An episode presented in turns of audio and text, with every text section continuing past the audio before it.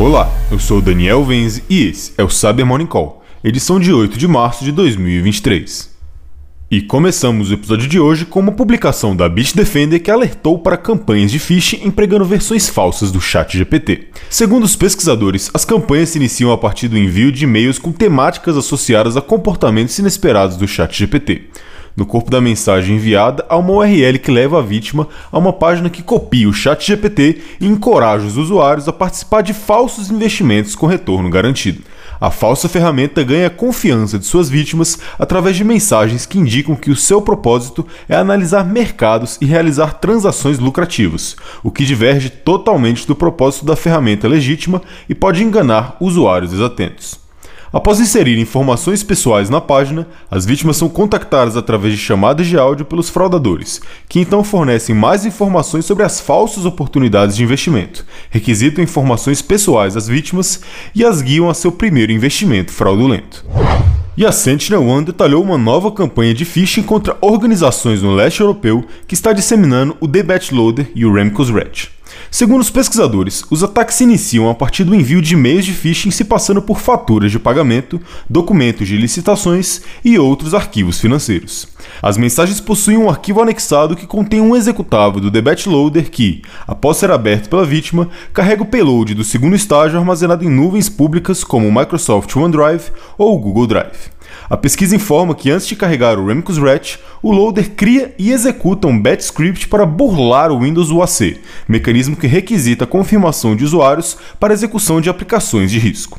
Por fim, a pesquisa informa que o loader cria um registro no Microsoft Defender que impede a análise da DLL associada ao Remcos Rat para que ele, em seguida, possa ser inicializado através da injeção de processos.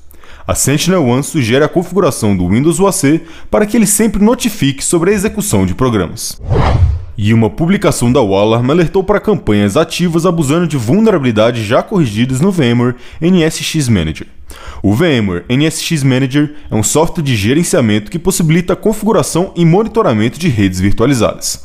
As falhas, catalogadas como CVE 2022-31678 e CVE 2021-39144, permitem, respectivamente, configurar uma condição de negação de serviço no software vulnerável e executar comandos remotamente. Segundo os pesquisadores, a vulnerabilidade CVE 2022-21678 foi abusada mais de 40 mil vezes nos últimos dois meses e 90% dos IPs que originam os ataques são associados a provedores de serviços como Linode e DigitalOcean. Recomenda-se a homologação e aplicação das correções disponibilizadas para as falhas. E foi publicada a prova de conceito para a exploração de uma vulnerabilidade crítica no Microsoft Word que permite a execução remota de código. A falha, catalogada como CVE 2023-21716, tem exploração de baixa complexidade e não necessita de privilégios ou interação do usuário, e foi corrigida pela Microsoft nas atualizações de segurança do Patch Tuesday de fevereiro. A POC de exploração foi publicada no Twitter do pesquisador Joshua Drake, o mesmo que identificou e reportou a vulnerabilidade para a Microsoft no ano passado. Não há indícios de que a vulnerabilidade esteja sendo ativamente explorada por adversários. E por fim, pesquisadores da i7 revelaram uma campanha de espionagem cibernética que está ativa desde julho de 2022. Atribuída ao grupo Transparent Tribe, a campanha tem como alvos usuários de Android indianos e paquistaneses, sendo eles oficiais do governo, militares, diplomatas, jornalistas e acadêmicos.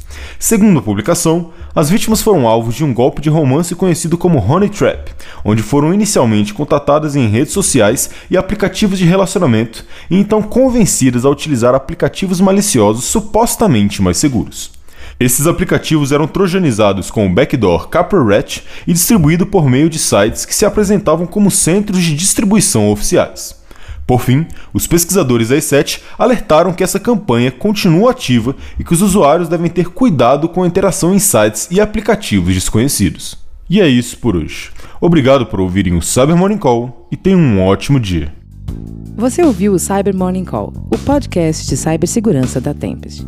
Nos siga em seu tocador de podcast para ter acesso a um novo episódio a cada dia. E para saber mais sobre a Tempest, nos siga no Instagram, Twitter e LinkedIn ou acesse www.tempest.com.br.